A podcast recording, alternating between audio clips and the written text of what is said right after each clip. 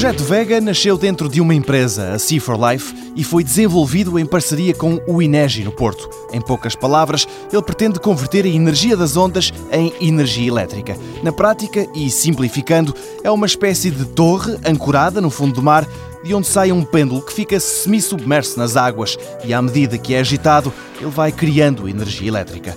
Este não é o primeiro projeto que pretende aproveitar o mar para criar energia, mas até agora estas ideias não têm sido bem sucedidas. Apesar disso, Jorge Rodrigues, o administrador da Sea4Life, mostra-se confiante e afirma que é preciso continuar a tentar. Para inovar é preciso correr riscos.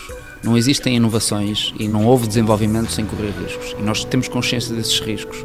A nossa preocupação é minimizá-los ao máximo. De facto, a maior dificuldade do mar é o próprio mar, ou seja, são as condições que lá existem, é as forças envolvidas e a própria constituição química do meio.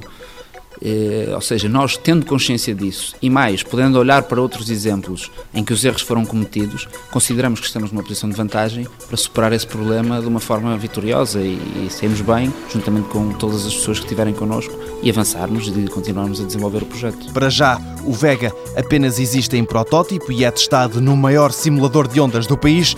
O investigador do INEGI, Tiago Moraes, garante que o projeto está no bom caminho. Está a percorrer os passos que se idealiza para implementar este projeto EMA, que tem a ver essencialmente com toda a parte da modulação numérica deste dispositivo, a parte experimental dos ensaios em tanque de ondas para apurar e também melhorar o desenvolvimento desta tecnologia e só posteriormente, com maior confiança e maior certeza, instalá-lo em mar. É esse caminho que a Cifra Life nos diz que quer percorrer em segurança, porque de facto um fator diferenciador neste aspecto tem que ser e sempre visto do ponto de vista da sobrevivência, da sobrevivência da tecnologia. E é esse o primeiro objetivo, é garantir que a tecnologia que vai ser instalada em mar vai sobreviver ao meio adverso a que se destina.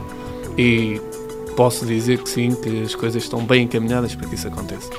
Mas há sempre aquele fator de desconhecimento que nestas fases temos que ter alguma cautela. Com cuidados, mas a seguir em frente, o primeiro Vega deve ser colocado nas águas atlânticas no verão do próximo ano. Mundo Novo, um programa do Concurso Nacional de Inovação BSTSF.